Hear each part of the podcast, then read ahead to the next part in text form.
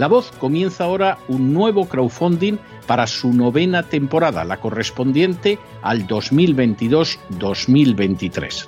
Lo hace además en unos momentos en que la libertad de expresión está más amenazada que nunca en décadas en España, en Hispanoamérica y en el resto del mundo. Una vez más, como en las temporadas anteriores, está en sus manos la conclusión o la continuidad del programa La Voz.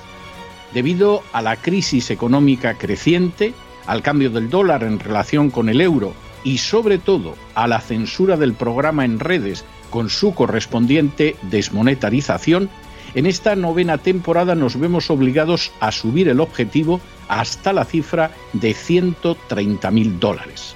Con el crowdfunding se mantiene la emisión en directo, en abierto y de forma gratuita del programa a través de YouTube, iBox, SoundCloud, Spotify, Apple Podcasts, Google Podcasts, Tunnel y Stitcher. Además, por supuesto, de encesarvidal.tv. De hecho, es este crowdfunding el que permitirá poder seguir emitiendo en cesarvidal.tv, ya que sin la continuidad de la voz no puede haber continuidad de contenidos en ese canal televisivo.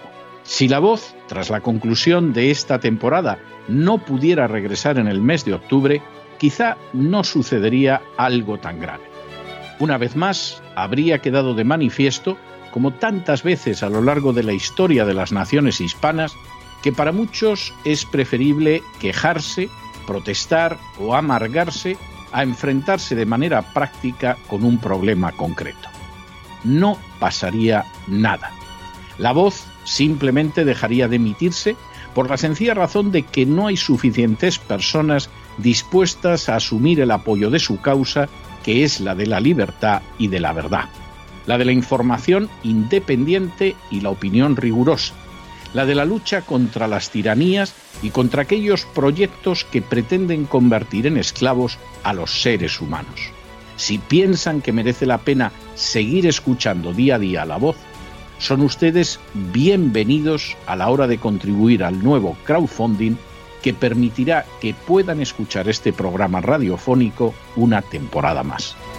Muchas, muchas, muchas gracias por todo. God bless you. Que Dios los bendiga.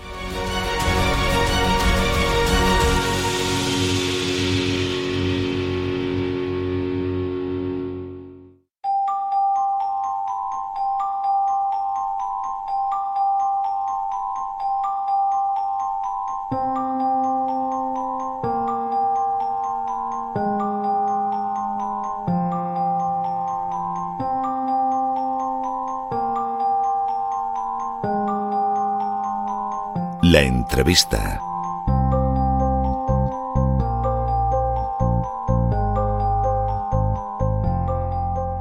Estamos de regreso y estamos de regreso para entrar en una de esas entrevistas que ustedes saben que practicamos de manera regular para acercarnos a problemas que muchas veces no aparecen en los medios de comunicación convencionales, ni en la televisión, ni en la radio, ni en la prensa escrita, que muchas veces son problemas de aquella gente a la que se le ha quitado la voz, a la que se le ha privado de poder hablar y que son problemas no solo aislados de la persona que se ha convertido en víctima de esa situación concreta, sino que es un problema que les puede afectar a cualquiera de ustedes el día de mañana. Y como ustedes saben, como saben aquellos que son oyentes habituales de la voz, ese tipo de problemas siempre tienen su voz en este programa, en este programa porque creemos que hay que dar voz a las personas que han sufrido determinadas situaciones sociales de las que no se hacen eco los medios y porque creemos que lamentablemente mañana también ese problema podría ser el suyo. Es el problema de nuestra invitada esta noche, de Ana María Franganillo, que de alguna manera se ha visto enredada en una rueda de sufrimiento derivada del poder que tienen las instituciones estatales sobre nuestros hijos. Y no les estoy hablando solo de la educación, no les estoy hablando solo de la capacidad de adoctrinarlos, etcétera, etcétera, sino de la capacidad que tienen para disponer de los niños en un momento determinado para la capacidad que tienen de quitar esos niños a sus padres y para la capacidad que tienen para disponer de esos niños en un momento determinado, mientras que los padres de esa criatura se encuentran absolutamente indefensos frente a la maquinaria monstruosa del poder. Doña Ana María, muy bienvenida, muy buenas noches. Buenas noches, muchas gracias. Eh, su historia empieza en el año 2015, cuando usted tiene un niño pequeño, eh, casi casi recién nacido, y necesita de alguna manera asistencia por parte de la Administración. ¿En qué situación se encontraba usted entonces? Pues yo estaba con mi niño que tenía 15 días de recién nacido y yo pues fui a, pedir ayuda. O sea, yo vivía en un piso de alquiler, pero claro, al quedarme sola no podía hacer frente a ese alquiler y entonces fui pues a buscar ayuda. Y a mí la ayuda que me dieron fue meterme en un piso tutelado.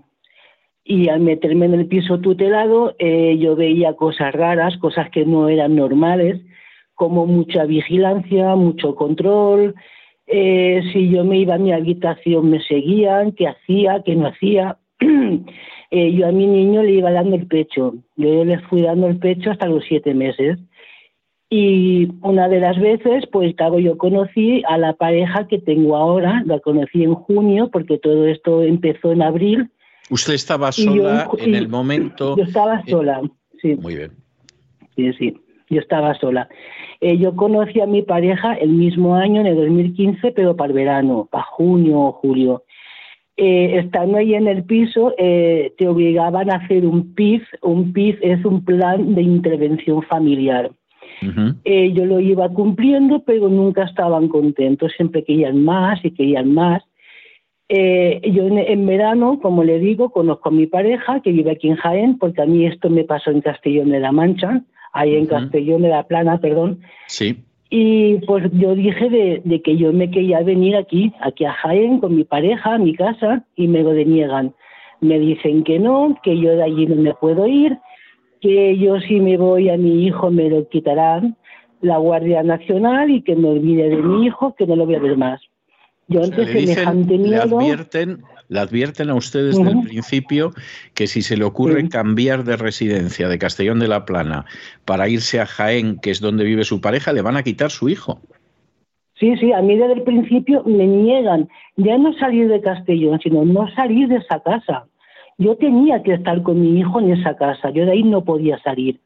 Pero ¿y eso por qué? ¿Estaba usted cumpliendo algún tipo de condena o algo de ese tipo? No, nunca he tenido eh, ningún tipo de problema, nunca he estado en la cárcel, nunca he cometido ningún fallo, simplemente no me dejaban salir.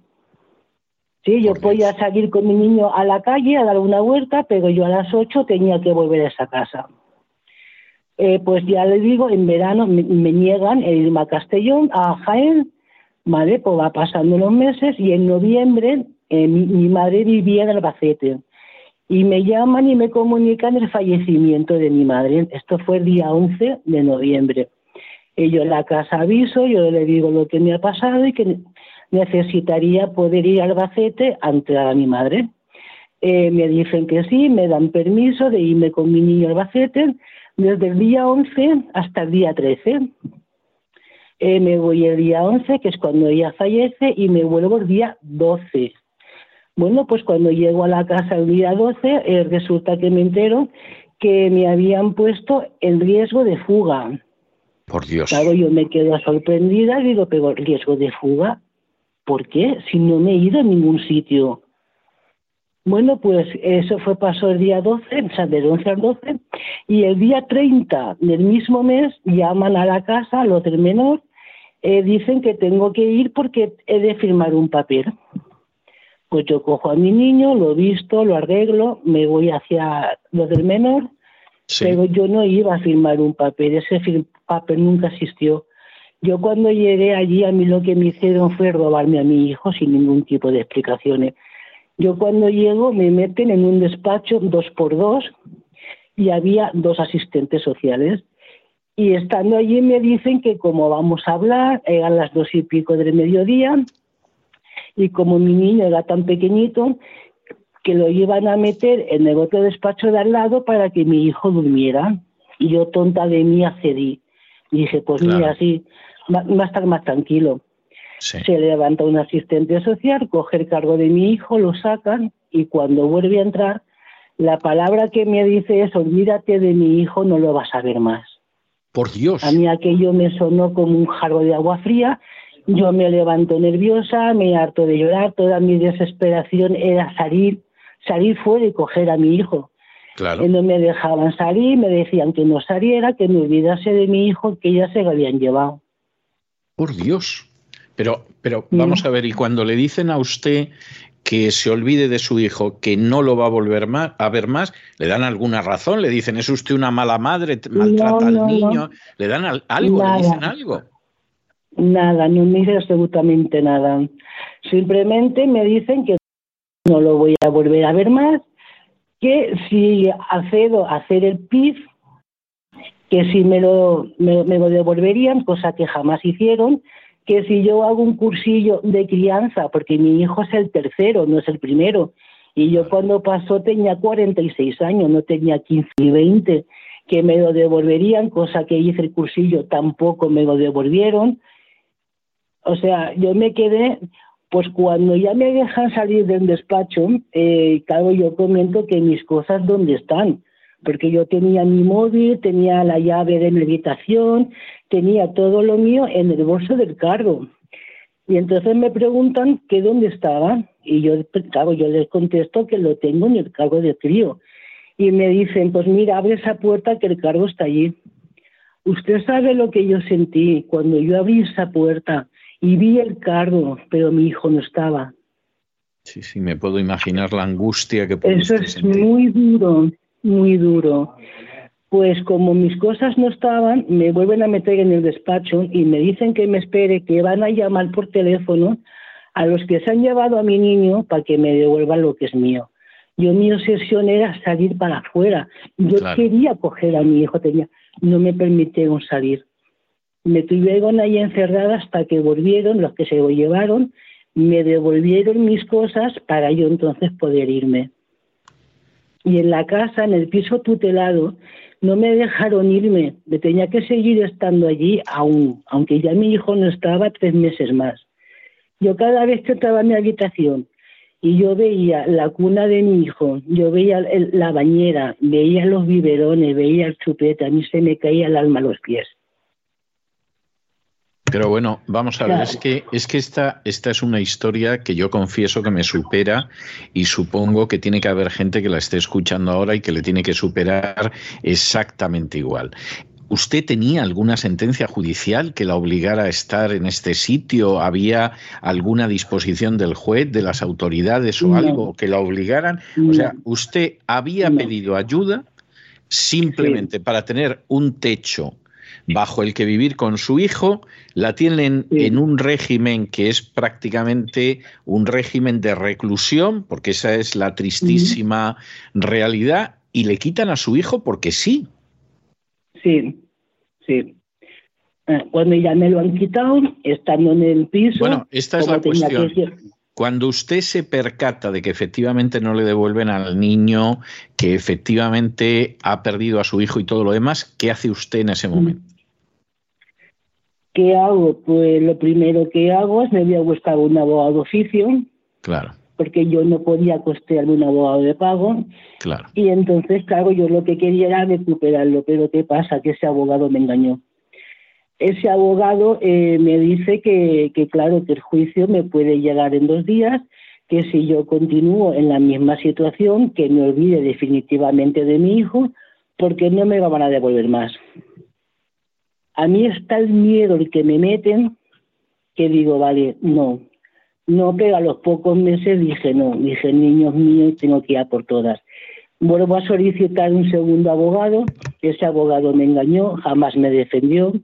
Ese abogado permitió en los juicios que a mí se me insultara, eh, permitió que el juez hiciera prevaricación en, el juicio eh, y yo he perdido siete años con un abogado que nunca me defendió. Nunca me sentí defendida.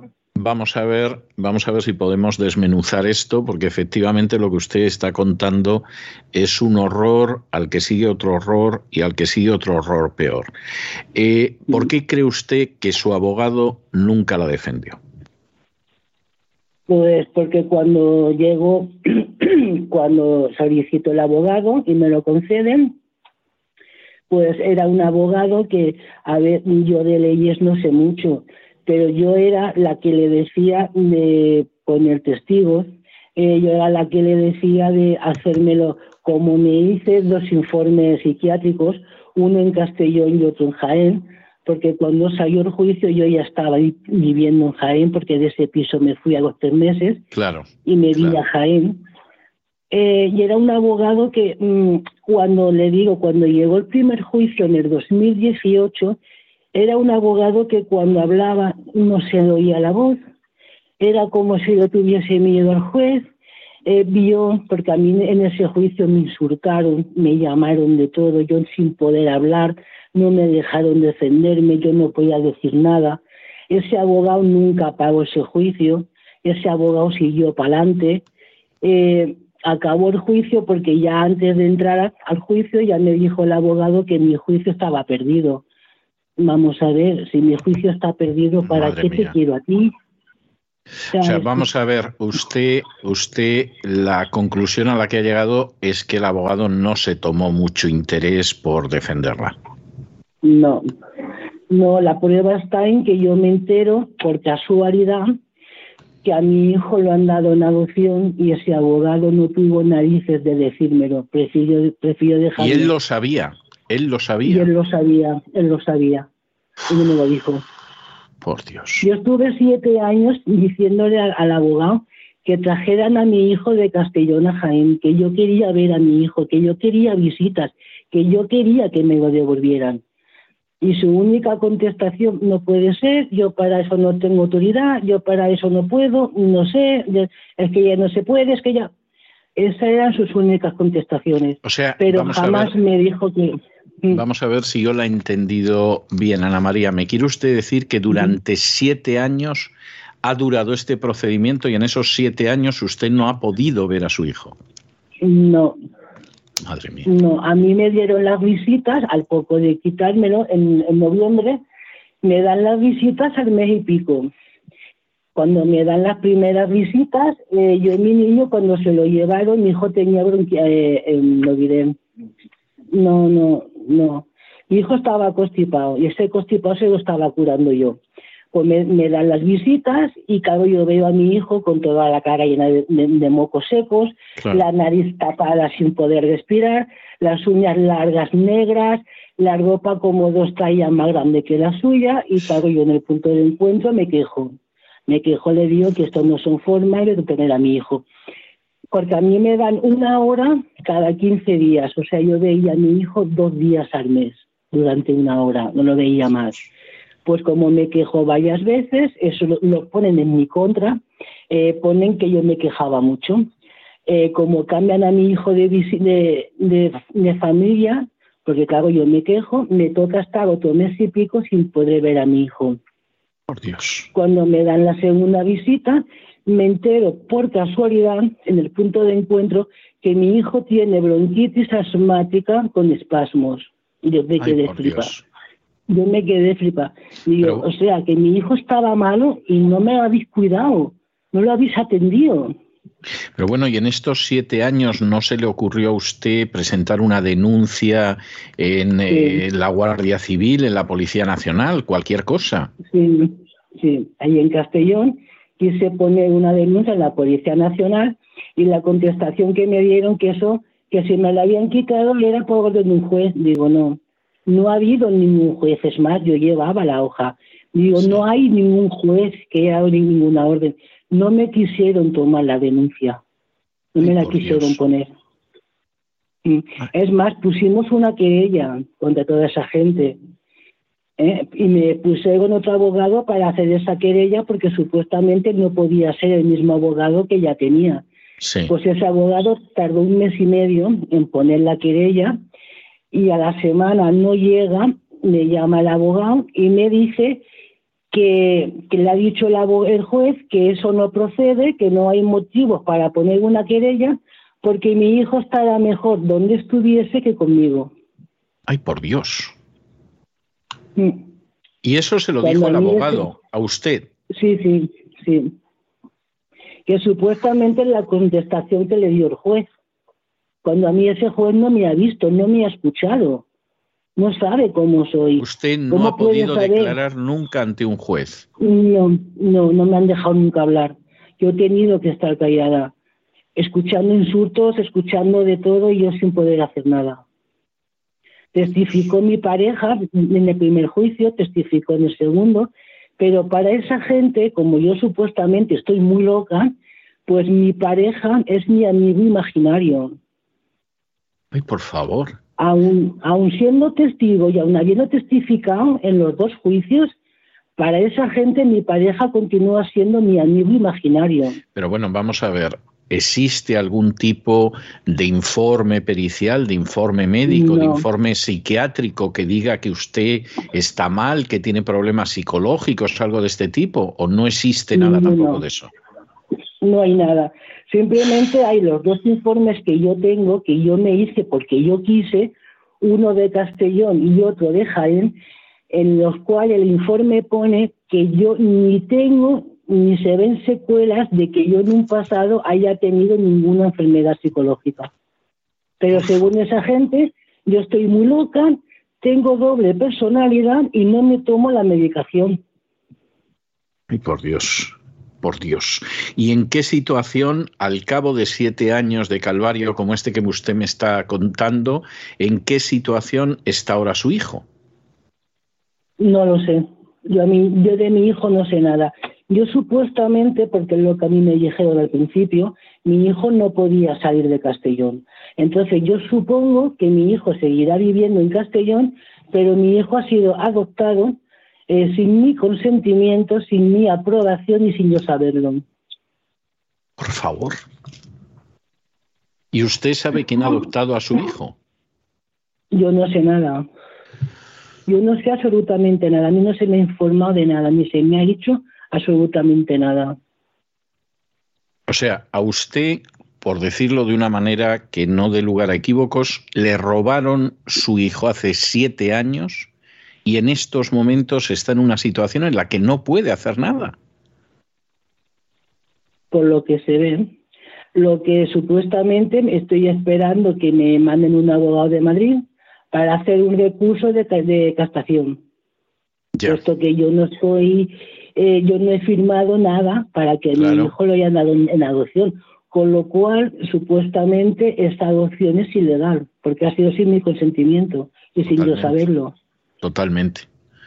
Totalmente, totalmente. Es así, es absolutamente ilegal. Ahora, lo que desde luego resulta, fíjese, no voy a entrar en la condición en la que la tenían en la casa de acogida usted y a su hijo. Vamos a suponer que los reglamentos son muy estrictos, etcétera, etcétera. Pero lo que me parece algo absolutamente inaceptable es que en un momento determinado se le llevaran a su hijo. Sí, y que luego lo hayan terminado dando en adopción. ¿Sabe usted cuánto tiempo hace que dieron a su hijo, que entregaron a su hijo en adopción? Tampoco lo sé, no sé nada. Por más que yo he intentado que me den información durante siete años, fuimos incluso a Castellón en el 2018, eh, bajamos a lo del menor, nos volvieron a meter en el mismo despacho eh, mi pareja y yo, eh, la asistente chillando, porque claro, él pedía información, igual que pedía yo.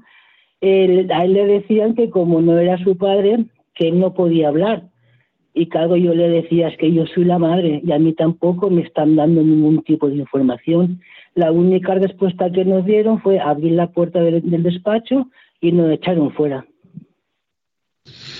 Qué horror, Dios mío. Qué horror.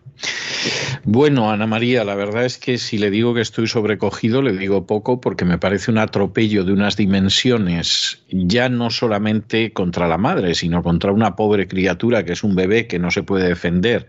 Y me parece una, una actuación por parte de las autoridades tan absolutamente criminal, ya no voy a entrar en, en, consideraciones sobre el abogado, sobre el juez, pero desde luego son manifiestamente mejorables, que si le digo que estoy absolutamente abrumado, créame usted que no exagero lo más mínimo. Yo espero que esta situación en algún momento se pueda solucionar, porque es obvio que aquí se ha actuado en contra no solo de cualquier forma de legalidad, sino de, de los principios más elementales de la justicia.